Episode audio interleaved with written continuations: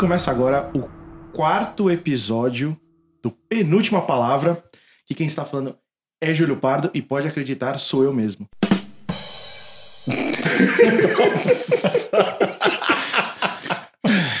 Júlio, se você não tivesse dito, mim. podia jurar que você bebeu.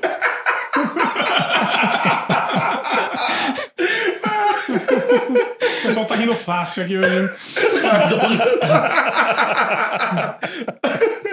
Depois vocês perguntam por que me apresentam só com o nome, né? Meu nome é Douglas Amorim. Ó, mas o seu Douglas Amorim foi um Douglas Amorim mais... Mais, Mais festivo. Mais simpático. Mais festivo, o próximo já vai ter frase. Sim, o próximo. Nossa, eu senti que o próximo vai pintar uma frase. Eu acho que não, mas vou pensar no caso de vocês. Bom, meu nome é Rafael Guinchev e eu escrevi um textozinho bem curtinho. A gente vai falar hoje sobre a arte mais íntegra, honesta e verdadeira, que é o cinema. PS. É verdade esse bilhete.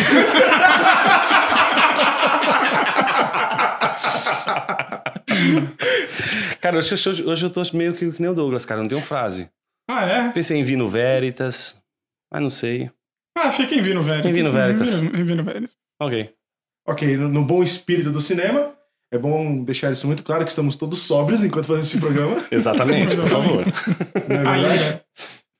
E todo o resto do programa nós falaremos exatamente como os fatos ocorreram. como diz no início do Fargo. Bom, hoje nós vamos falar sobre cinema e verdade, ou a relação entre as duas coisas, se é que existe algum tipo de relação do cinema com a verdade.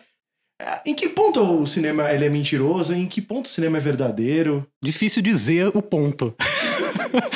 Mas acho que Aristóteles já falava uma coisa interessante na poética, né? Que ele fala da, da- que é melhor a, a que dá pra acreditar, do que a, a verdade que ninguém acredita. né? Então, acho que esse é um, é um começo legal, interessante de falar que o cinema, ele é, no geral, né? Sempre existem ex- exceções, ele, ele é muito, tende a tendência de ser mais retórico do que dialético. Então, a gente sempre tem uma premissa, que pode ser verdadeira ou não, e vai chegar numa conclusão, normalmente vendendo aquela premissa. É, então vai depender muito mais da intenção de quem está fazendo aquele, aquele roteiro, criando aquela história. É, existem coisas mais dialéticas. O documentário deveria ser mais dialético, né? De ter só apresentação de ideias, sem uma conclusão muito nítida, mas isso é meio difícil de acontecer, né? Então sempre tem um lado, né? Eu acho que o problema é quando as pessoas perderam a cultura de saber que aquilo é uma construção. É, com certeza. Você não lembra daquele, quando teve a, a- os, dois, os dois os dois aviões lá na, nas Torres Gêmeas? Sim. Muita gente, não sei se vocês lembram na época, muita gente, o comentário era, cara, parecia que eu tava vendo um filme. É. Ah, mas você tava ali televisionando o, Um evento. o evento real, factual, mas ele tava tão glamourizado pelas lentes, das câmeras, etc., que aquele real, né, ele se tornou tão, tão vívido É. que as pessoas diziam, cara, parecia um filme. Então, entende? É Essa, essa, essa noção de que uma coisa é o fato, outra coisa é o, o que se mostra do fato, né? Eu entendo que a plausibilidade às vezes está mais nessa aparição do fato, propriamente dita. Por quê? Imagina o seguinte, o- eu, tenho um, eu tenho um amigo, cara, que quando ele vai contar, eu, eu testemunhei o fato, vi, o, vi a situação toda, mas quando ele vai contar a história, cara, ele aumenta, ele conta a história divertida, a história fica muito mais legal, cara. Eu sei que o fato real não é, Uhum. mas a história que ele conta é bem melhor. Uhum. Eu acho que tem um- uma questão que envolve a, a relação entre verdade e imagem, que é da plausibilidade. Uhum. Às vezes a gente sabe que não é verdade, mas é a mentira plausível Isso. ela convence. É.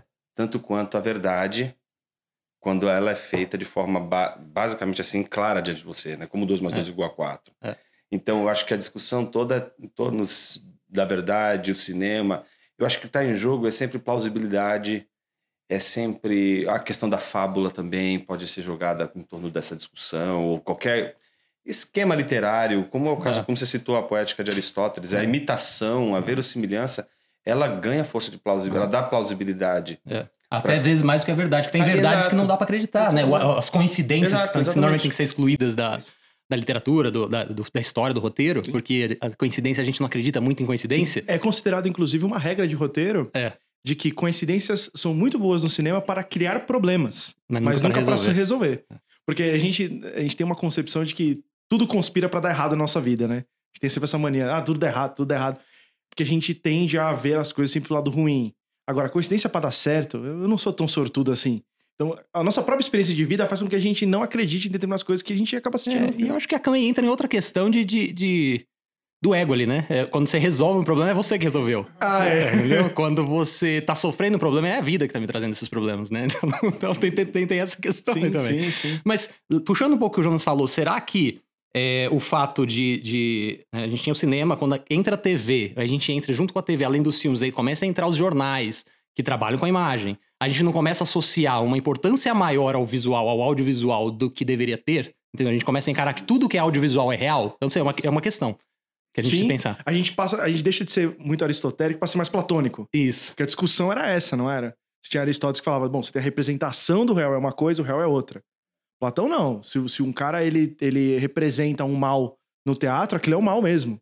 Né? Então tem essa própria essa É a confusão. questão do reality show, né? Essa discussão toda, né? De que parece que a, a, a gente vai vendo o que seria o real, né?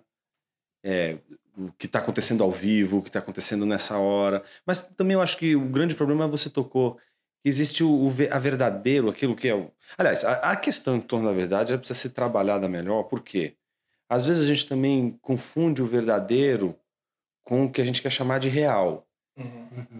E se a gente parar para pensar nas categorias da veracidade, da falsidade, etc., será que ela não caberia apenas a juízos? Por exemplo, eu posso dizer que é falso que está chovendo. Eu olho, ah, não, não está chovendo, falsa a sua determinação.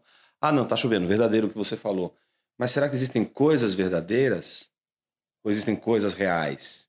E o verdadeiro eu só posso atribuir a discursos. Então eu posso dizer, um discurso é verdadeiro, um discurso é falso. Mas uma coisa ser verdadeira, será que a verdade é uma atribuição às coisas que acontecem, aos fatos?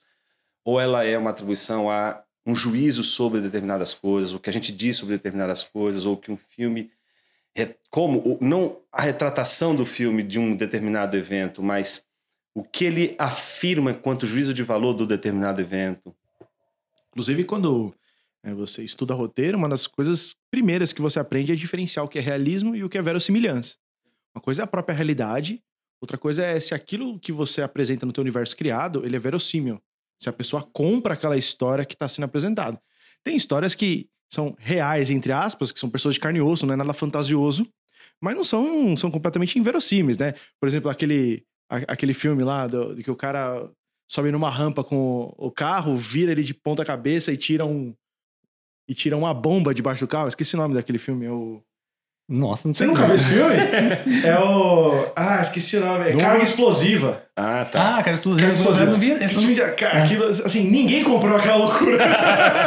você entendeu, quer dizer? Agora você pega um, sei lá, um filme, um Avatar, um Senhor dos Anéis, qualquer filme que tem uma, uma baita fantasia por trás, mas você, você tem uma verossimilhança, você compreende aquela história e, e entra ali. Mas será que, por exemplo, eh, uma questão para se, se pensar também, é, será que, por exemplo, a- a- na- hoje, na nossa geração que, que assiste muito filme, a- toda a psicologia dos personagens, no geral, é freudiana. E isso a gente começa a interpretar a vida só por um ponto de vista. E a gente começa a ter essa leitura, porque a gente já tem a leitura pelos modelos. O modelo é a TV hoje, é, é- é o cinema, é as séries. É, e isso é como se fosse verdade. Então, aquele cara tá sofrendo assim porque é assim, assim, assado. Entendeu? E a gente começa a ter uma leitura talvez um pouco superficial, ou talvez, talvez de um lado só, sabe? Da, da- da- Então a gente começa a encarar como verdade algo que não necessariamente é. Então, não sei, é, é uma, é uma coisa que eu sempre tive. Falei, pô, a gente foi criado em cima de uma linha, né? De uma linha de verossimilhança onde os filmes foram apresentando. E até que ponto a gente começa agora a encarar só isso com a verdade, e qualquer opinião contrária a gente começa a falar, "Isso- então isso não é real, isso não, não existe. Entendeu? Então talvez isso tenha algum impacto também. Um exemplo na de um forma de filme ler que é realista, é é isso que tá pensando. né? A gente falou sobre filmes que são irrealistas, como por exemplo um Senhor dos Anéis, etc., mas são verossímeis. Você tem filmes que são irrealistas e verossímeis, né? Pode pensar em alguns aí. Mas seria possível um filme realista e inverossímil? Aí eu lembrei do Até o Último Homem, dirigido pelo Clint Eastwood, que aliás no episódio do programa sobre Clint Eastwood a gente não citou esse filme. Não, você está errando, porque esse Não, filme é do não foi Mel pro- Gibson. é do Mel, Mel Gibson. Até o último homem do Mel Gibson. Ah, então tá bom. É por isso que a gente não citou. Eu não vou botar a culpa em ninguém sobre essa informação. Espera só um pouquinho. Bom, a gente já sabe que o Picasso é niilista e que agora Que o Clint Eastwood que o dirigiu dirigiu até o último homem. É isso aí. Chamei, né, o papagaio de meu. Chamei a Chamei galinha o de urubu de meu. isso aí. Por um instante até me deu uma. Eu entrei em parafuso. Né? Mas é- é- Até o ditado popular tá confuso aí, né? O urubu de meu ouro. eu pensei que ele ia fazer uma brincadeira, porque a gente tá falando de verdade, É, falsidade. Ah, é, pode ser também, entenda como quiser.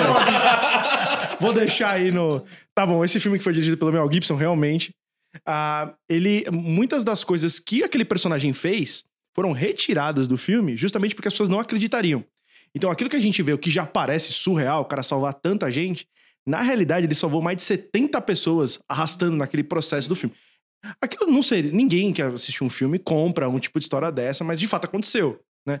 Eu conheço é, uma. Tive uma conversa depois daquele filme Ford vs Ferrari com um conhecido que adora carro, etc., mas não acompanha muito o mundo automobilístico. E, e ele comentou que não gostou muito do Ford vs Ferrari porque ele achou muito irreal a cena em que eles pedem pro cara a, abrir mão do, do, do primeiro lugar, né? Para pros, pros carros da Ford chegarem todos juntos, aquela coisa toda. Isso é impossível, vai pedir uma coisa dessa, que real. Mas assim, a gente sabe que não só isso aconteceu, porque é baseado numa história real, mas como acontece o tempo todo. Aí eu peguei uma, uma história recente, agora desse ano, da Ferrari pedindo pra um piloto deixar outro passar. Aí eu tirei o print e mandei pra ele: olha, essas coisas acontecem. É, o Rubens Barrichello direto deixava, Deixava o Schumacher passar. Não, isso acontecia mesmo. É, acontecia mesmo. Acontecia mesmo. Inclusive, o Rubinho ficava mega em crise quando isso acontecia. Porque, inclusive, ele ia ganhar um grande filme no Brasil. E pediram pra ele deixar passar o Schumacher, etc. Pro Então, Schumacher pontuar, né? Sim, então existiam, existem essas coisas, mas muitas vezes a gente não compra. Né? Justamente porque, pá, às vezes parece. É surreal demais. Você, mas tem coisas que acontecem, né? Então pode acontecer que às vezes a realidade parece inverossímil. É, aí, mas aí você coloca a frasezinha baseada em fatos reais que resolve o problema. Que aliás, essa frase já é tosca, né? Porque você vai baseada em fatos. em fatos reais. O que é um fato não real, né? Muito É, fica a pergunta aí pras pessoas. É o Fargo, né? Quer falar um pouquinho de Fargo? Ah, que eu acho que, sim, é, que é sim. bem isso, né? O Fargo é o, é o. Tudo que é impossível praticamente de acontecer, que você nunca imaginaria que iria acontecer, e eles colocam, tipo, o selinho de que é baseado em fatos reais para as pessoas conseguirem acreditar na loucura toda ali do Inclusive, Fargo. inclusive tem um episódio da série que aparece, né? Todos os fatos aconteceram exatamente como ocorreram. Acho que o próprio filme também Não, tem. né? essa é, frase é do filme. É do sim. filme do. Sim, e, sério. e num dado momento tem uma das temporadas que aparece um, um OVNI e abduz todo mundo. Maravilhoso. Você fala assim, isso realmente é baseado em fatos reais. ah, inclu- inclusive, tem um filme que é baseado. OVNI é maravilhoso. É maravilhoso. Qual, qual, qual a temporada que é? A segunda, É a segunda, segunda, segunda segunda temporada. Que tem uma carnificina ali no, no hotel. E aí tem o- aparece o OVNI. Ah, em vários momentos na série, né? O, o- É engraçado, o start da série lá, que um personagem é atropelado, é porque ele tá olhando um OVNI, né? Na... ele, acabou de cometer um crime, ele acabou de cometer um crime horrível, assim, ele olha pro, pro, pra luz lá de um OVNI e ele é atropelado e tudo isso dá toda a confusão da série, da temporada, né? E o duro é você ler, né? Que aquilo é baseado, É baseado em fatos reais. É o... que, é, que é o lance do Fargo também, né? Sim. É, é, é bom, é- em todos os episódios tem isso, não é só no- em um episódio ou outro. E tem, e tem um, um filme que é baseado na, numa história que é chamado Kumiko the Treasure Hunter, né? Kumiko a Caçador de Tesouros, que é a história de uma mulher que assistiu Fargo, acreditou que de fato tinha um tesouro escondido e foi atrás lá, foi lá pra Minnesota. Inclusive é uma Tá japonesa. Isso é verdadeiro. Foi, foi pra Minnesota, encontrou, e aí procurando, ela morreu congelada. Não. Tem- que tem- isso, tem um cara? filme Existe um sobre filme, isso. Comigo a Caçadora de Tesouro, Tesouros. tem um filme sobre isso. É verdade. A mina acreditou. Não, esse filme também é um falso documentário.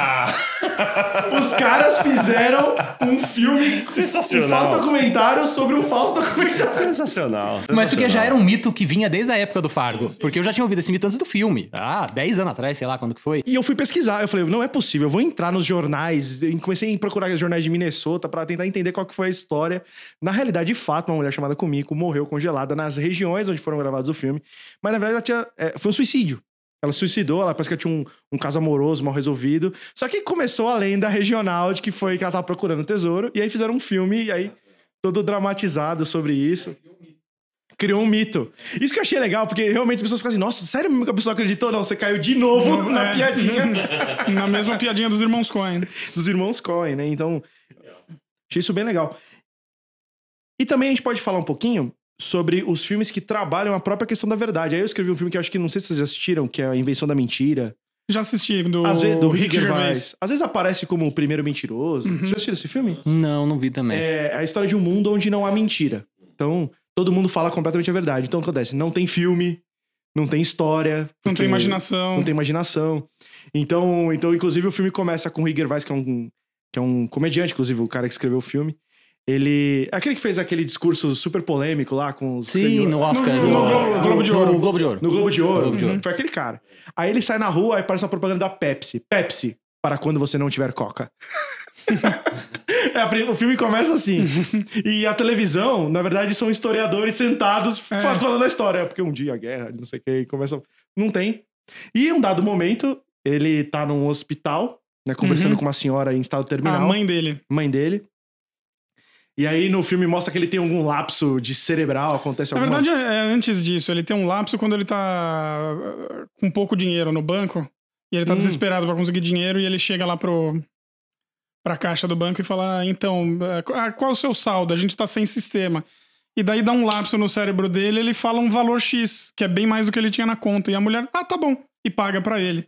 E daí ele começa a descobrir que ele pode mentir pros outros, assim. Aí ah, toda a, a trama do filme gira em torno disso. E, e- e quando se começa um filme que você acha que vai chegar numa trama legal, que você fala assim, não, que, que ideia Uhum. interessante, que, que negócio legal. Aí o Rick Gervais, eu acho que é ele... Ah, daí ele entra naquele modo proselitista, ateísta dele, que daí ele tem uma cena lá que ele vira pra mãe dele e inventa Deus, né? Sim. E daí isso causa toda uma comoção, uma celeuma social, porque ele inventa a ideia de que existe um ser superior tal, que- pra fazer que a, a mãe dele não, não tenha medo de morrer, né? Aí eu, eu acho tá que, muito o- aí desesperada eu acho que é o próprio escritor se morrer. perdeu e quis Ah, ele... transformar a história num proselitismo, mas Sim. que é uma ideia que, que é super legal. Ainda assim é um filme engraçado. Filme Não- engraçado. não- Uma das boas coisas que o Gervais fez, assim. Aí ele vai criar os 10 mandamentos, ele não tem a tábua de escrever, ele É. escreve duas caixas de pizza. E Isso, esse filme é de quando? Ah, ele já deve ter uns mais de 10 anos aí. Ah, é Não, já- razoavelmente antigo. É razoavelmente. É razoavelmente Antigo. antigo esse filme. Que trata exatamente da própria questão da, da mentira como, Sim. Como um todo e etc. Daí, eu lembrei também dos falsos documentários, que eu Hum. lembro que eu assisti quando eu era mais novo, no cinema, inclusive. Que era um filme chamado Contatos Imediatos de Quarto Grau. No início, aparece a atriz, que é Hum. a. Mila Jovovich. Esse aí. Ah, lembro desse filme agora. Que, cara, o filme começa com ela é, sem, sem personagem, sem Uhum. maquiagem e tal, com a câmera centralizada. Falando assim: é o seguinte, meu nome é Mila Jonovich. É, isso aí. E eu sou uma atriz, eu tô falando aqui como pessoa. Eu verifiquei os fatos. Tudo que está acontecendo a seguir é real, isso aconteceu. Então vocês se preparem. Então a história assim, você fica Uhum. assim, nossa. Começa assim o filme. começa assim. assim. Você fala assim, que esquisito, uma mensagem e tal. E aí conta a história de pessoas que tiveram contatos é, de físicos com extraterrestres. Né? Essa que é a, a morte do filme. Só que depois é uma baita Não, baboseira. a picaretagem absurda. picaretagem total. Inclusive no. no- Mas é, é muito curiosa a forma como ele faz. É que é, que é um filme mal feito, mas assim, ele, ele tem a cena da Mila Jovovich interpretando a, a psicanalista, né, que entrevista as pessoas que tiveram experiência de abdução, né? Então tem assim a encenação e depois tem a cena real que né, que, que eles ah, ah, te- estariam reconstruindo. Né, Enfim, mas é, é que o filme é mal feito. Mas é uma ideia interessante, assim, da, E, reconstru... e, a, e a tal é, Yeah. imagem real também é. É, a imagem real também é falsa, É né? falsa. As, as câmeras, é só é uma feita numa câmera de vídeo barata e co- acontecem coisas estranhas, mas uma estética que lembra muito aquele atividade paranormal também. É, entrou um Ah. pouco nisso. Aliás, tem, tem vários. O que não falta é filme de terror. Né? Mas é, que é, que é também uma, uma, uma boa solução para falta de orçamento, né? Esse, esse recurso de você fazer um filme é, é, falso documentário, né? Né? De, de Principalmente found terror, footage. né? Principalmente É. de terror tem É. muito disso. A Bruxa de Blair, tá? Foi um desses. É, a Bruxa de Blair foi outra que ficou muito Sim, tempo todo mundo ficou- especulando, pô, se era verdade, se não era verdade. Não, de- é sim, é um- é um é um- eles fizeram uma coisa muito interessante, que eles não gastaram dinheiro né, com o orçamento, e na época, eu não sei se você tá lembrado, mas é, eles fizeram uma página. O grosso do orçamento do filme foi para pagar uma página de internet, que na época era caro fazer página de internet. Eles fizeram uma página de internet super completa sobre a lenda da, da, da bruxa de Blair. E supostamente é, é- é- era baseado numa lenda que realmente existia, mas era to- toda uma invenção do cineasta. E o filme né, fez um estrondoso sucesso aí, foi, passou em Cannes, eu acho até na época. Assim, Passou em Cannes? Eu É, não, eu não acho que- lembrava. É, o, filme, ele. Eu não sei, acho que não foi Cannes, mas, em, em- Mas ele, ele estreou bem, é. num, num festival internacional e fez bastante barulho, assim. Né, porque era uma novidade, assim, na época. É, não se tinha Uhum. muito esses found footage. Acho que não tinha, né? Eu já tinha. Você, você tem muito poucos, né, de mockumentaries e found, found footage. Eu acho que, sei lá, tem alguns filmes bizarros, mas geralmente é engraçado. Geralmente terror, acho que Canibal, Holoca- Holocausto Canibal, acho que é um dos isso aí, primeiros. Esse, esse é um dos primeiros. Acho que É, 70, né? Década de É, 70 por aí, de não foi? 70, por aí. Que é um filme que também ficou famoso porque tem cenas reais de tortura de animal. Um filme realmente desagradável de assistir. a cena é real mesmo. Não, é real mesmo. Eles mataram um bichinho, assim. É um negócio, um negócio horrível, assim, de, de, de É, esse filme eu lembro que tava na lista dos filmes mais É. pesados pra ser Sim, porque, assistido. por- assim, mas, mas 10 é, mas é engraçado que ele não é pesado por, por algum triunfo estético. Ele é meio nauseante só, né? Ah, agora, tem, tem um exemplo muito bom, assim, eh, eh, de found footage de terror que eu assisti recentemente por recomendação do Luiz Vilaverde, lá do, do Extremistão Podcast. Esse eu recomendo mesmo que Jabá o pessoal. paga é, nós. jabá, jabá. Aí, Martim. É, jabá para os amigos. É, esse eu recomendo mesmo que o pessoal assista, apesar dele ser meio difícil de achar, que ele chama Lake Mungo, é um filme australiano. O que é interessante nele é que, é que ele realmente ele consegue reproduzir muito bem essa estética de filme de, de- de found footage. De- na verdade, ele não é um found footage, ele é um, é um falso documentário. Né? A, a- história do filme é de uma menina que se afoga né, num- numa viagem de, de férias com a família. E o, o documentário seria o, o processo de luto da família, tal, eles falando, e os eventos estranhos que começaram a acontecer depois que a menina morreu. É um filme muito bem feito. A, é- a destaque assim para as atuações nesse filme, que realmente todo mundo parece que tá. Não, é muito real, assim. Não tem aquela coisa de forçada. As entrevistas, sabe aquela quando você vê a pessoa tentando conter o choro? Os ato- atores realmente conseguem passar muito assim da. da- da- E foi vendido como um documentário, não? é, não, não, lembra? foi vendido como um filme de terror, mas é, Ah, ele tá. tinha essa estética, assim, de, de, de, de falso documentário. Mas ele é muito bem feito, assim.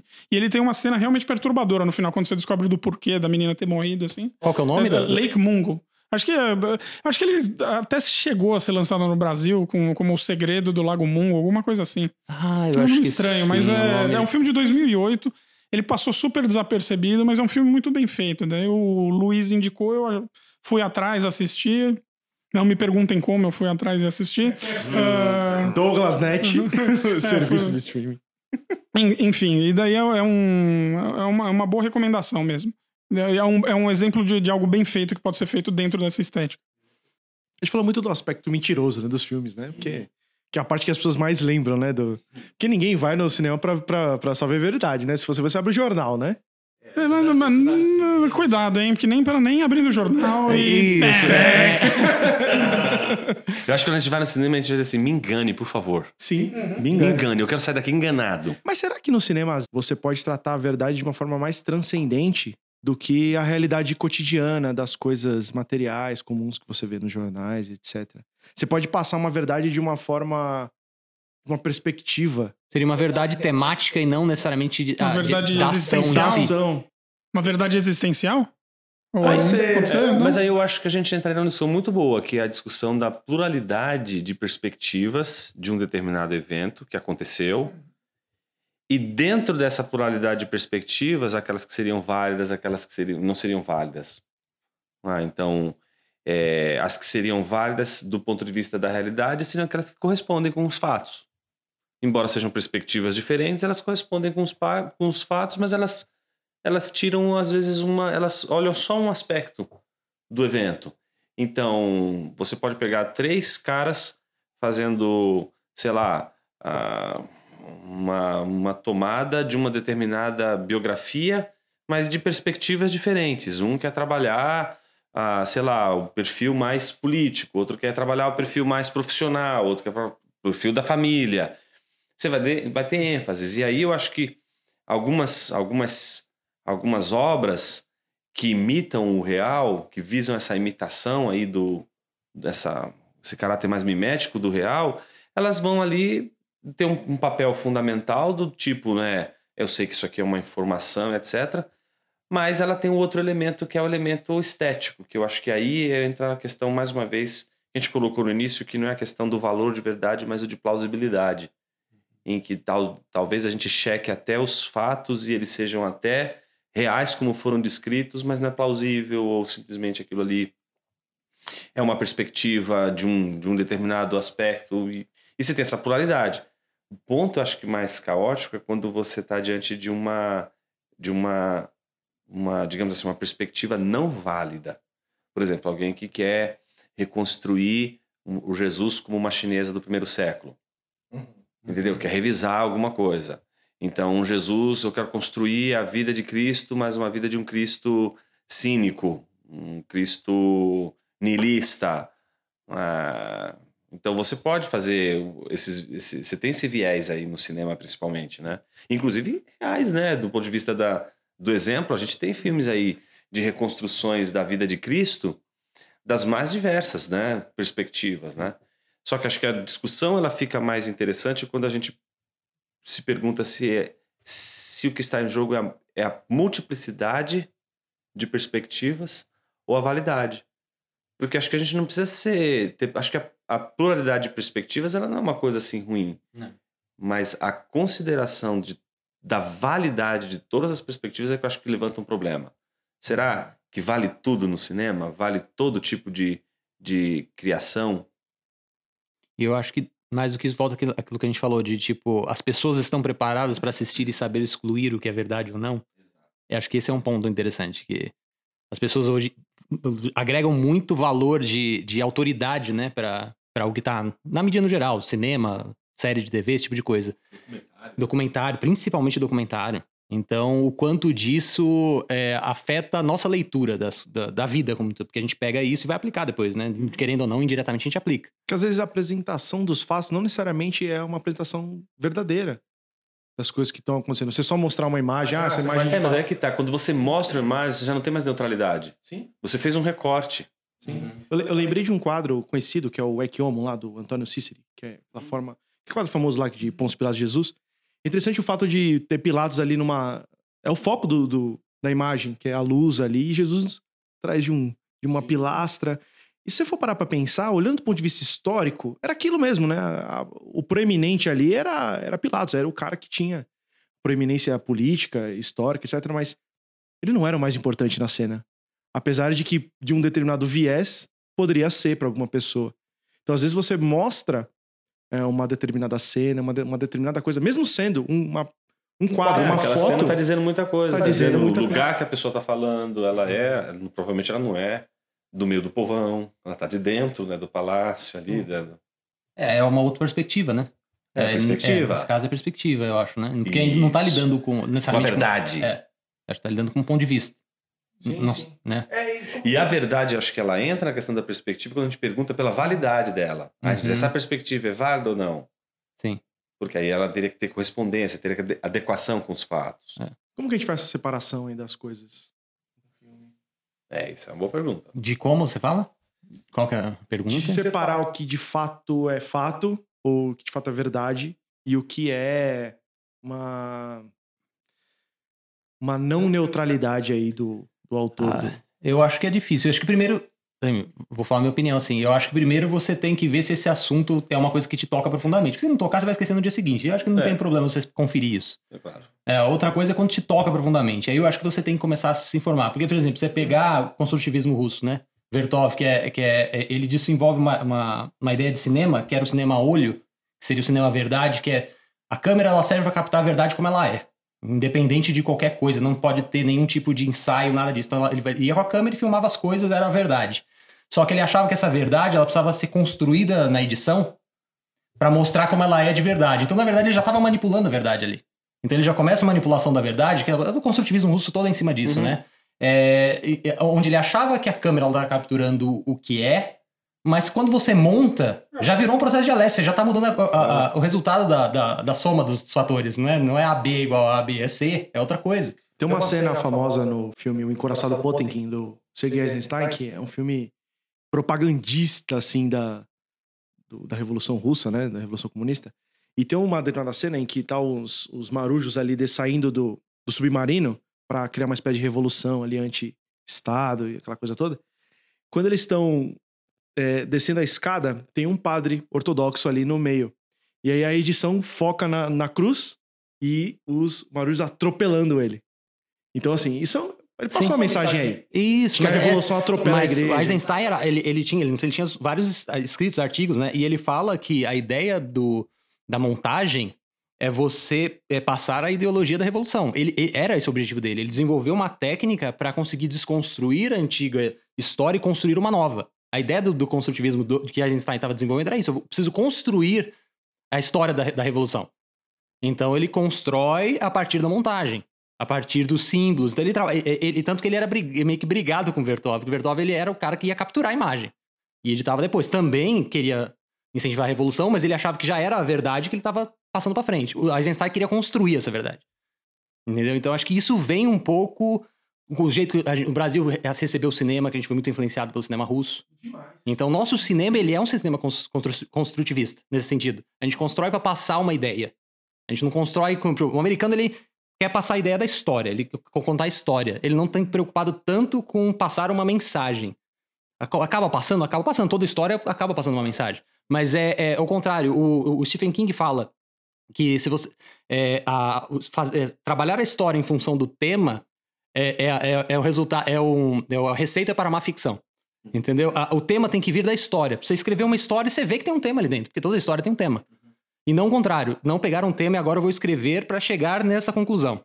Aí você faz a má ficção. Ele, é o Stephen King que fala isso. É uma, é uma corda bamba ali, é uma linha tênue entre você passar uma mensagem que você crê é verdadeira e se transformar numa propaganda. Uhum. Certo? Mas eu acho que a mensagem ela é passada. Porque você, você tá internalizado com suas crenças, com a sua cosmovisão de uma, de uma maneira geral. Isso vai estar tá refletido no seu trabalho.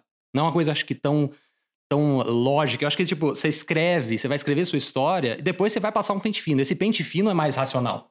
Entendeu? Eu acho que pelo menos as grandes histórias Censura são assim. e tudo. É. Tem um monte de coisa Isso. que vai dando seus. seus sua, tirando ali aquele, aquela coisa da neutralidade que seria, na perspectiva contemporânea, um, uma, uma espécie de avalizador, né? E, bom, na verdade, não é isso, né? É, você pode pegar... O, as câmeras, elas são usadas também para flagrar gente que está roubando na, no mercadinho do fulano. Uhum. E elas são usadas, inclusive, como material para condenar uma pessoa. Eu lembrei de um dia de um, de um episódio do, da Atena, ah. Que tá o comandante Hamilton sobre o pessoal. O pessoal aparecendo. O comandante Hamilton. Tava contido, ele aflorou. Ele, comandante Hamilton, comandante Hamilton, onde você tá? Aí tava o comandante Hamilton sobrevoando a cidade de São Paulo, vendo o trânsito, as enchentes, né? É. Aí, em um dado momento, viu uma sacola parada ali. Ele falou assim: Olha ali, uma bomba! É uma bomba. Ele começou a citar isso no ar: É uma bomba. Aí chama a polícia, liga pro prefeito. Aí chega pra polícia lá, tinha lá três laranjas que alguém esqueceu. Mas ele criou uma narrativa da sacola.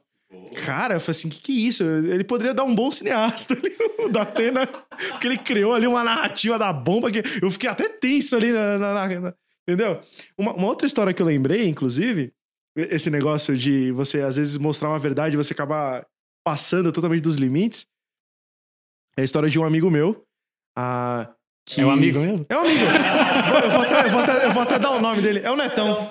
Ah, Netão. Netão. Bração, Netão. Bração Netão, que ele morava em Presidente Prudente, aí ele veio pra São Paulo, ele e uma prima. E, e o avô dele ficava vendo Datena o dia inteiro. Só que e não conhecia São Paulo. E aí, num dado momento, quando teve uma enchente, ele achou que os, fi, os netos estavam morrendo afogados. Teve um infarto, cara. Caramba. Sério, ele teve um infarto, porque ele ficava vendo São Paulo enchendo d'água, ele falou assim: Meu Deus, meus netos, e e teve um piripaque. Então você vê, né? Que, que, ou seja, com uma, com uma, narrativa você consegue construir um. Aquele comentário, esse, esse comentário, a série que teve agora, da, que, que, que coloriu as imagens e os, os, as gravações, os takes da, da Segunda Guerra Mundial, que tá na Netflix. Não, Segunda Guerra em Cores. Segunda Guerra em Cores. Cara, aquilo ali é, é isso, né? Você tem os, as fotos, do, as, os vídeos dos, dos eventos, uhum.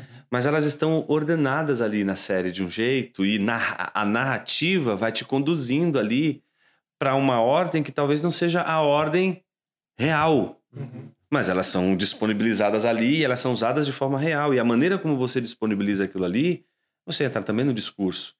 Só que aí a gente vem, a gente parece que cai dentro de um problema aí, que eu acho que é o problema do. No fundo, no fundo, é o problema de hoje, de tudo que a gente faz. Será que se não existe mais um critério para a verdade, então tudo é válido? Uhum. Vale tudo?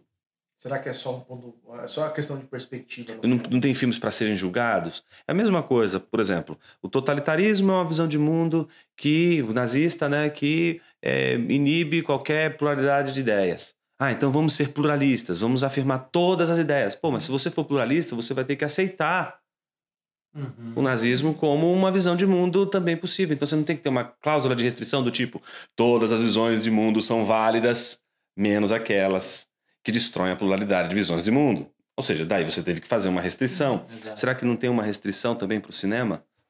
Todos os filmes são válidos? Menos todos os filmes que deveriam ser concebidos do ponto de vista de uma retratação da realidade, qual seria o limite para isso, né? Por exemplo, o Douglas falou do, da cena do, de, um, de um que foi filmada de um, de um animalzinho sendo to, torturado ali e uhum. morto ali, né? Até que ponto é Sim. esse tipo de situação realista, né? Sim. Olha, eu lembro um pouco do da fala do Hazuki Maker naquele livro a Arte Moderna e uma Morte e uma Cultura. Eu esqueci aqui devido ao calor do, do momento. É... que ele diz uma coisa que é super interessante, né? Às vezes você tá é, de frente a uma obra que não necessariamente tem a sua visão de mundo, ou que, o que pode ser uma, uma visão falsa de mundo. Mas ela é feita de forma, é, de certa forma, sincera. Você percebe que o autor realmente pensa no que ele está fazendo, realmente é uma questão interna. E existe o outro tipo de obra, que é a questão propagandística, que ele quer fazer para te convencer e essa é a má arte, né? É aquilo que ele. Isso não tem graça. É legal você assistir, às vezes, um filme, ou, sei lá, ver um quadro, ouvir uma música, etc. Que você pode discordar de tudo que você está vendo, mas ao mesmo tempo você acha aquilo maravilhoso, muito bem construído. A gente citou mesmo o exemplo do é, Nascimento de uma Nação, que é um filme muito bem feito. Tem uma visão horrorosa. Mas ele é um filme muito ele, bem é, feito. Ele é um filme mais complicado, assim, né? O Nascimento de uma Nação. Eu ainda preciso ver ele inteiro, mas, uh, por exemplo, dificilmente você vai achar um, um, filme com cenas tão impressionantes da Guerra de Secessão dos Estados Unidos. A construção daquelas cenas é, é um primor. Mas tem o problema do protagonista ser um membro da Ku Klux Klan, né? Sim, sim. Tem o próprio que eu citei, o Encoraçado Potemkin, que foi o primeiro, um dos primeiros filmes a usar a edição como narrativa. Mas é um filme que é, instiga a, a Revolução Armada, a morte de pessoas. Então, a gente vê isso o tempo todo, né? É, muito símbolo, né? É, é, é, que ele chama de, da, da edição intelectual, que ele chama, né? De montagem intelectual, né? Que é que os símbolos vão criando sentidos além deles mesmos, né? Então você vai começando a criar muito sentido. O né? Nós que aqui estamos, por vós esperamos, né? Aquelas, todas tomadas reais, né? Mas... É, é. é, é, o que eu queria até perguntar para vocês é assim, né? Como que a gente faz essa diferenciação? Por exemplo, discordei de tudo, mas que filme legal. Ou.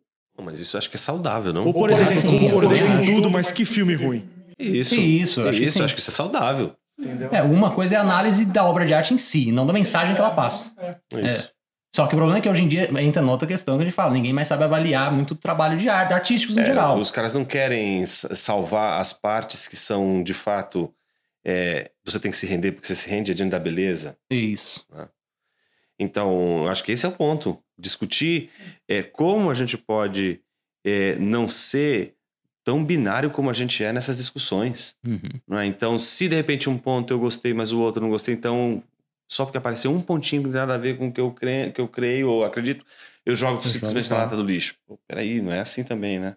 É, prova todas as coisas, né? Fica com aquilo que. Que, que retém, que, né? Que, retém que, que é bom, aquilo né? é bom, aquilo que de fato é, é edificante. É, eu ainda mais no cinema, eu acho que assim, não existe uma verdade no cinema, né? Você colocou num, num papel, é ficção. Assim, por mais que você tenha partindo de uma. Mas é, aquilo é muito mais uma reflexão artística sobre um evento histórico do que o evento histórico em si, né? Mas isso uh... depende da, da consciência de quem está assistindo. Ah, Esse que eu acho que é o maior problema. Entendeu? Que aí, na verdade, não é culpa do cineasta, é ah, é culpa do, do, é, Então, por, por, isso que é, por isso que é meio perigoso, às vezes, a gente querer traçar limites sobre o que o cineasta pode ou não fazer, né? Porque você, ele não tem controle sobre como as pessoas isso, vão. É, mas isso que acontece no cinema acontece também, por exemplo, na literatura. Sim, por sim, exemplo, em, em se você me artes, né? perguntar, né? cara, eu quando eu leio Nietzsche, eu tenho minhas convicções e as minhas convicções filosóficas são bem diferentes da dele. Mas, cara, eu não tenho como negar que ele escreve bem pra caramba. Que quando ele, ele escreve, ele, ele põe. Cada metáfora que ele escreve, que ele põe ali, é uma coisa gigantesca. Mesma coisa C.S. Lewis. Eu estou muito mais perto de C.S. Lewis do que do Nietzsche. Mas tem muitas coisas do C.S. Lewis que eu não concordo, não é, não, não faz sentido para mim. Mas ele escreve maravilhosamente bem. Então, eu acho que tem coisas que a gente hoje não, a gente acaba desprezando porque existe um ponto que a gente não concorda, ou existe algum ponto que de repente, como o Júlio colocou, que eu acho que é o mais difícil, na minha opinião, o mais difícil é quando é o contrário, quando é o que você defende, mas é tosco. E que eu acho que essa é a minha experiência maior hoje, a minha experiência mais vívida hoje no meu dia a dia é o contrário. Eu queria que fosse a primeira, mais, mais é, cotidiana, mas a mais cotidiana é as coisas que eu mais creio, as que eu mais defendo são as mais toscas, são as apresentadas de maneira mais, sabe, sem excelência, sem beleza, sem preocupação estética. Então eu me rendo diante da verdade, mas não me rendo diante do, da, da feiura, entende? Aí eu acho que aquela herança clássica ela ajuda muito a gente. A gente, a gente se curva diante da verdade, da beleza e da justiça. Então, se, se existe falsidade, a gente não se curva. Se existe feiura, a gente não se curva. Ah, então, se, se existe a, a injustiça, a gente não se curva. Então, eu acho que não tem como a gente tentar redimir uma coisa pela outra. Então, é verdadeiro, mas não é belo. Ah, então eu vou chamar de belo porque é verdadeiro. Não, não, continua sendo feio mesmo que seja verdadeiro. Eu acho que essa sabedoria que a gente precisa desenvolver também no cinema. O cinema também exige isso, exige uma reflexão que, que caiba essas separações. Não é? é belo, mas é inverídico, é verdadeiro, mas é tosco, não é? Acho que isso, pelo menos para mim, me faz mais sentido do que ficar. Eu lembrei muito da, daquele texto que até você me recomendou, do Machado de Assis, ah, sim, a, a, a Igreja, do, Igreja Diabo. do Diabo. Maravilhoso esse texto do Machado de Assis. Usa referencial real, é verdadeiro que a Bíblia, a Bíblia e faz uma miséria. Exato. É, e ali é um texto absurdamente é, nilista do Machado, né? Ali ele está sendo extremamente nilista no final dele. O desfecho dele é assim, cara, o ser humano é isso. Não espere. É outro, né? Aliás, nilista não, cético. É, cético com relação à natureza humana, cético com relação a, ao, ao, universo né, de, de, de, possibilidades do homem. É, aquilo ali é uma obra-prima. Então, então eu, eu, eu, eu, leio a Igreja do Diabo e penso assim, cara, eu não consigo concordar com o que você tá me falando. Mas como você escreve bem? Como isso é bonito? Não, mas Machado de Assis, ele tem muito né, desse cinismo terrível, de uma ironia meio, meio amarga até, bem ácida, né, uma, uma moral até mesquinha. Aliás, né, outro jabá para amigos, leiam Poeira da Glória, que fala muito bem disso, assim, do, desse lado mais do, do, desse lado do Machado de Assis. Mas é uma prosa irresistível, assim. É, é gostoso de ler, assim, Machado Cara, de Assis. Jorge Bataille, por exemplo, eu, eu, eu, eu olha, História do Olho, é, O Azul do Céu, A Experiência Interior, que são livros mais. É, a Parte Maldita. Cara, eu li quase tudo do Jorge Bataille. Se você perguntar assim, Jonas, você concorda? Eu não concordo com nada. Mas, meu, como o cara escreve bem, como ele encadeia bem as ideias, como ele envolve você na retórica. Então, eu me curvo diante da, do jeito do, do, do Jorge Bataille escrever, mas não me curvo diante dos, dos posicionamentos é, filosóficos dele. Eu acho que ele está equivocado na, na, perspectiva dele. Mas eu me rendo diante da beleza do que ele escreve, de como as metáforas são, eles são, são trabalhadas, né? Ah, acho que esse é um bom princípio, assim, até para você tatear, né? obra de arte. Assim, não pode ficar também. Você tem que ter uma certa caridade, assim, com a visão do artista. Eu, pelo menos, creio nisso. Né? É uma meditação do artista, não é uma, uma declaração de verdade, assim. Claro. De... É uma coisa é você hum. se deparar com uma obra de um artista, outra coisa é encher a cara e discutir o cara num bar, né? É. Assim. São, outras, são outros 500, né? Faz sentido. Como que a gente lida com a questão? A gente falou sobre isso, né? Você mesmo falou, Douglas, que ah, a partir do momento que botou no papel é ficção. É, eu, eu entendo assim. É, eu, eu entendo assim, mas como a gente pode trabalhar a questão da, da fantasia como, mesmo nos ambi no ambiente fantástico, no ambiente ficcional, você consegue, de certa forma, transmitir elementos é, verdadeiros ali. Entendeu? Por exemplo, a questão da, da esperança. Como a gente citou dos filmes da Marvel, por exemplo. Aquela necessidade que as pessoas tinham de ter esperança em algo e o filme vai e, e dá para alimenta aquele anseio que é real, que é verdadeiro. É, é mesmo sendo ficção, ainda você tem um contato com. É, é, aí é que tá. Eu acho que a arte, no melhor dela, ela é isso, assim. Mesmo com, na fantasia, em tudo, ela consegue. Eu acho que o compromisso primeiro do artista e da arte tem que ser com a realidade que ele vive, assim. É, ele ser honesto com a própria experiência dele da realidade. Eu acho que a partir daí, a arte, no seu melhor, ela consegue transmitir essa realidade da experiência humana, né? Ela consegue representar a experiência humana com uma verossimilhança e, tal, e, e no melhor dela. Uh, eu acho que essa é uma boa maneira de lidar assim, com, o melhor da arte. Senão é o que você falou, vira panfletagem, vira propaganda, vira, vira outra coisa. E tem essa coisa, né, do... Quando o filme, eu acho, quando a gente fala isso, fala pro filme, fala pro livro, mas acho que o filme, porque ele, como o Gentchev disse no início, eu acho que ele, o filme, ele, diferente da literatura, ele dá, ele leva a gente para mais próximo. Sim, é, parece que ele tem uma autoridade, assim, porque ele tá te mostrando, né? E como a gente é muito visual, ele tá te mostrando, ó, aqui o real. Tá, tá, parece que ele é sempre um convite a dizer a, a, a, isso, entra nessa tela, vive aqui nesse. E parece que a gente tem vontade de morar num filme. Vocês é, assistiram A Vida de Pi? Todo mundo assistiu aqui A Vida de Pi? Sim, sim. Então, esse é um filme que faz uma brincadeira muito interessante, assim, com, com isso, né? Porque ele, pega, ele conta a história que é mais é, inverossímil, né? A mais fantástica, te mostrando. E, e, a história, que é, que é uma visão de mundo muito mais terrível, muito mais cínica, até o cara narra. Né, no, no, final, quando ele vai contar para os japoneses lá o que, que aconteceu com o, com o navio, ele, ele é, é, uma história narrada, você não vê em nenhum momento, né? Não, não, tem nenhum elemento visual, mas ainda assim você fica naquela tensão entre, putz, será que o que, o que eu vi o filme inteiro é real ou é essa história que ele narrou? Mas é, é, é muito curioso, assim dele usar justamente a história mais fantástica com esse, com esse elemento visual, né? Mas esse poder que um filme tem de fazer você ver um mundo diferente e desejar viver naquele mundo, né? Uhum. Uhum. E parecer, é, e parecer que você viveu uma vida ali dentro. Tem filmes, esses são os melhores filmes. É, que você termina parecendo que você envelheceu, morreu e agora você voltou para uma outra vida. Porque é muito louco. Você sente uma jornada muito profunda e parece que você perdeu anos ali dentro. E, e o que você fala da linguagem. O fato do filme é, às vezes trabalhar, desenvolver melhor te ajuda muito nisso. O próprio Uma, uma Vida Oculta faz isso muito bem, que a gente citou no programa passado, né?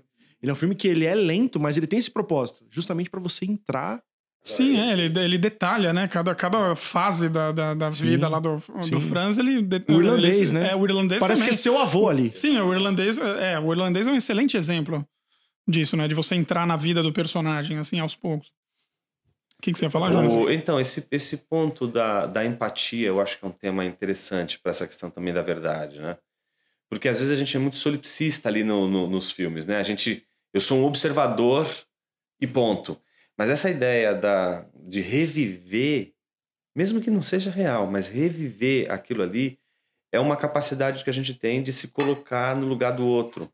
Né? E se colocar no lugar do outro na medida da vivência. Né? Então, eu acho que essa experiência de você é, se colocar no lugar de, o cinema consegue fazer de uma maneira magistral. E essa, essa vivência, ela é real.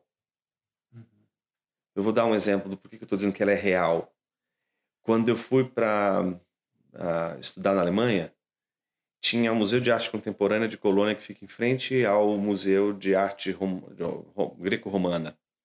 E esse Museu de Arte é, Moderna, ele tinha um quadro do, do, do Salvador Dali, que o Douglas ama. Eu gosto. Por que você acha que eu não, não amo? Tem até um livro da, gigantesco lá dele. É, não, por sinal, ele também é cineasta. também foi cineasta. Eu já, tive, que eu, sei. eu já tive minhas fases com ele, mas não, eu já fiz fases. Mas tem um quadro, não sei se você lembra aquele quadro que ele tem o Cristo meio que inclinado, ele está no centro da cruz, do, uhum. do, do, quadro. Um quadro gigantesco, sim, mas sim. ele tá ali no centro. Ah, que você vê o Cristo meio de cima. Isso, eu fui, eu queria ver aquele quadro.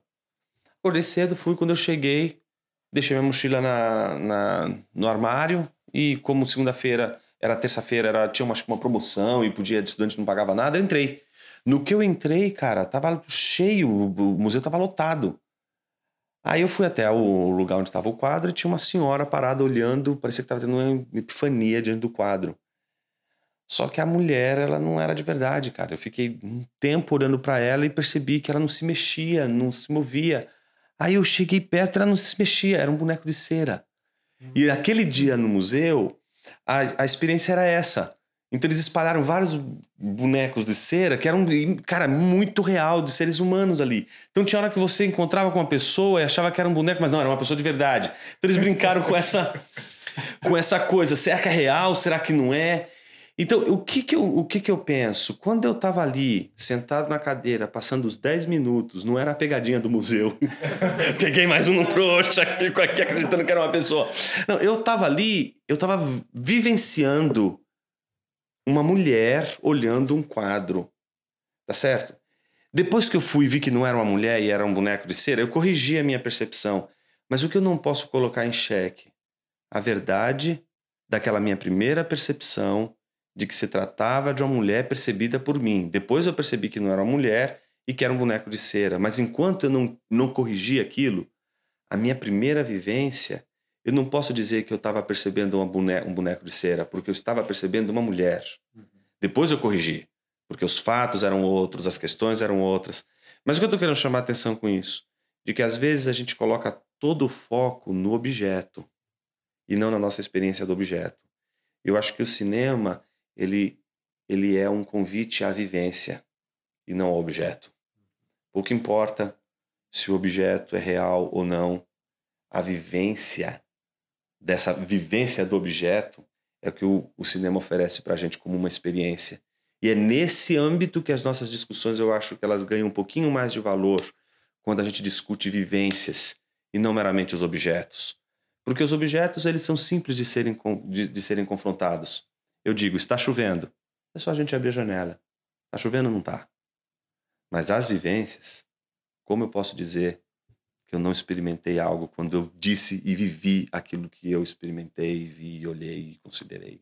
Eu recomendo um documentário de 93 do meu alemão malvado favorito, Werner Herzog. Esse, esse, é um filme muito interessante. Ele chama. Acho que é Lição de Trevas ou Lição de Escuridão, que saiu aqui no, no Brasil. É, ele é um documentário sobre o, o, a guerra do Iraque, a do Golfo, né? Aquela guerra do, do Golfo de 90. Na verdade, sobre o sobre a destruição, sobre o depois, né? Uh, e, e, e o, o, que é interessante nesse documentário é que ele não contextualiza em nenhum momento o que aconteceu, ele não fala da história pregressa, ele não fala do, do, do conflito, ele não fala de nada. Ele só filma né, as cenas da, da, da, destruição que ocorreu assim na, na guerra. Uma uh, coisa que ocupa muito, assim, a maior parte do filme são os incêndios no, nos campos de petróleo lá no Kuwait, né? E o espetáculo assim de terror e destruição que tem nisso. Só que ele vai narrando como se fosse uma, quase como se fosse um espectador de fora, assim, quase um, alguém que não soubesse de nada que está acontecendo. E ele vai narrando assim de uma forma poética. A trilha sonora é toda operística, né? Wagner, uh, Uh, Alvo Parte, uh, música clássica de altíssima qualidade, assim, muito bonito.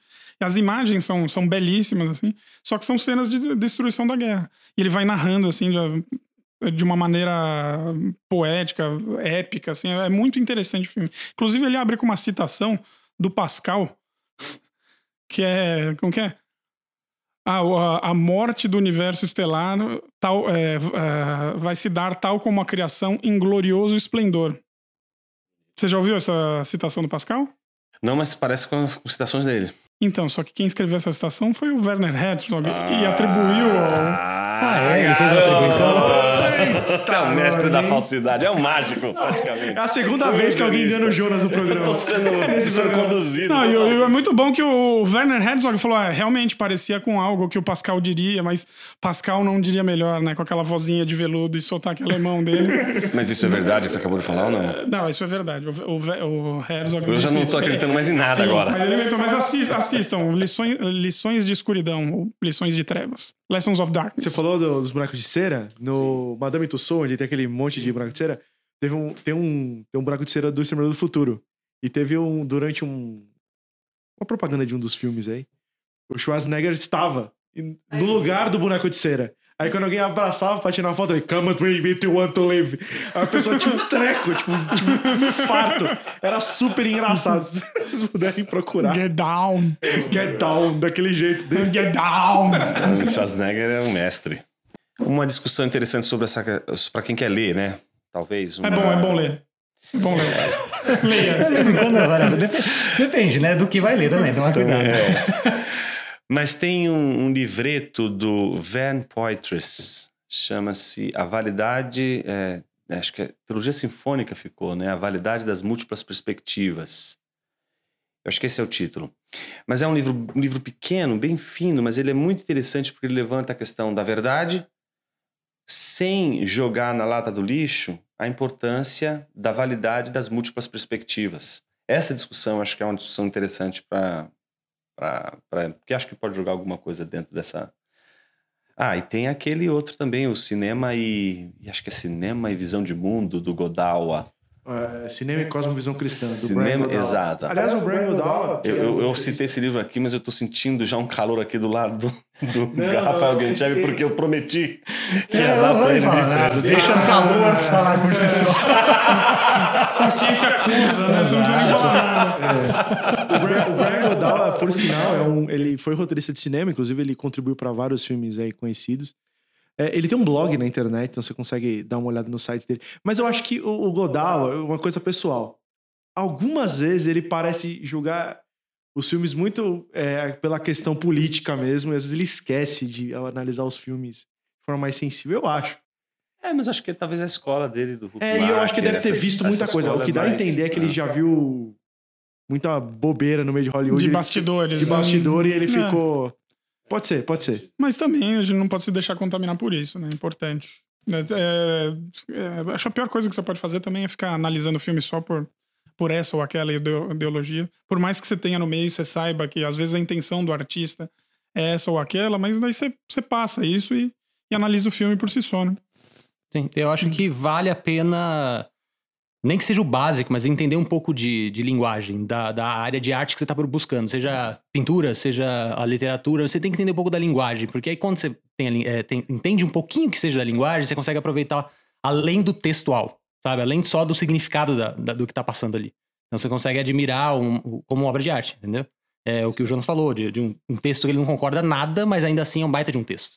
Entendeu? Tem, tem, a forma dele é bonita. Então eu acho que, vai- independente da arte que, for, que a gente for eh, se adentrar, tem que conhecer um pouco de linguagem, não levar isso como entretenimento só, sabe? Porque até o entretenimento, ele tem ali a- a- alguém pensando por trás, alguém Claro. tentando elaborar as coisas da melhor forma possível. Então eu acho que entender um pouco, ser um pouco mais ativo, Exato. né? Um pouco mais ativo, não só passivo na recepção da, da, da- arte como um todo. Acho que por isso que os museus estão tão vazios, né, ultimamente. É, a passividade da recepção da, da informação. Então, tentar ser mais ativo. Minha recomendação não é tanto um texto específico, é, mas é, o conhecer um pouco. aconselhamento, É, um conselho. um- o conhecer um pouquinho mais. Se a gente tá falando de cinema, conheça um pouco mais de cinema, sabe? Um pouquinho mais de cada movimento de cinema. Não precisa se aprofundar, mas você vai conseguir entender é, os caminhos que o cinema até chegar até hoje, assim, por que, que chegou até hoje do jeito que tá. Bom, eu acho que o Rafael deu a penúltima palavra. Que bom que essa semana você acertou, né? É, exatamente. Tô mais preciso agora. É, Depois de um bom hambúrguer feito aqui pelo Douglas. É, o hambúrguer do Douglas. Esse foi a grande. Olha, impressionante. Descobrindo talentos aí das pessoas. Eu Então, pergunto, pergunto pro Jonas, faço uma costelinha de porco na, no forno a lenha que também fica boa. então, peraí, a gente tem uma lista ainda de coisas a cumprir. Primeiro, bolinho Essa. de arroz da Denise. Bolinho de arroz da Denise. E agora costelinha de porco. bolinho Sem Danone. no Danone. Bolinho de arroz Sem com Danone. É, com Danone. É. Tá bom. ah, o Danone, tá o bom. Danone, Aquele Danone. Aquele Danone. Aquele Ah. Danone. Aí tudo bem. Então eu vou dar a última palavra, então acabou o programa. Muito obrigado aí pro você Obrigado. que ouviu. E até a próxima.